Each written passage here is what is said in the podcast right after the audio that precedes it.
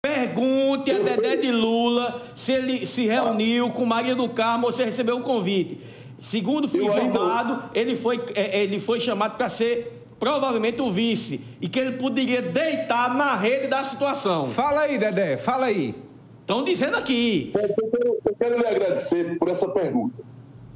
Ainda hoje de manhã, eu conversava com um colega vereador que está numa outra corrente que não é a corrente da, da, do, do, da atual situação e que de lá saiu para uma outra é, corrente política.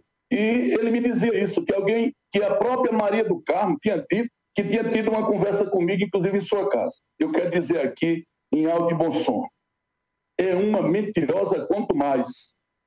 Se ela disse isso, é uma mentirosa quanto mais.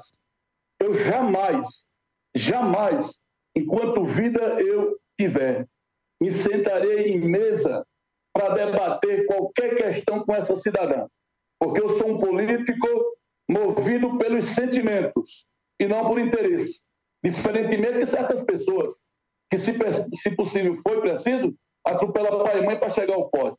Eu não tenho ganância por isso. Você quer uma prova do que eu falo? Desde 2004, meu menino, sempre me chamaram para serviço eu nunca quis. E aqui, nada contra a quem quer, quer ser vice, mas eu já deixei minha posição na tribuna da Câmara e já disse também qual é a minha visão com relação a vice-prefeito. Então, essa conversa não procede. Eu quero dizer isso a meus eleitores, de modo especial a minha família, que eu jamais aceitei convite, jamais me sentaria em qualquer parte do mundo para tratar questões políticas partidárias com essa cidadã eu fui uma hora procurado pela candidata Maria e disse a ela que não haveria possibilidade nenhuma de ter uma conversa minha com a senhora Maria do Carmo. Não tenho nada contra a candidata, a pré-candidata Maria, muito menos com o prefeito Diogo.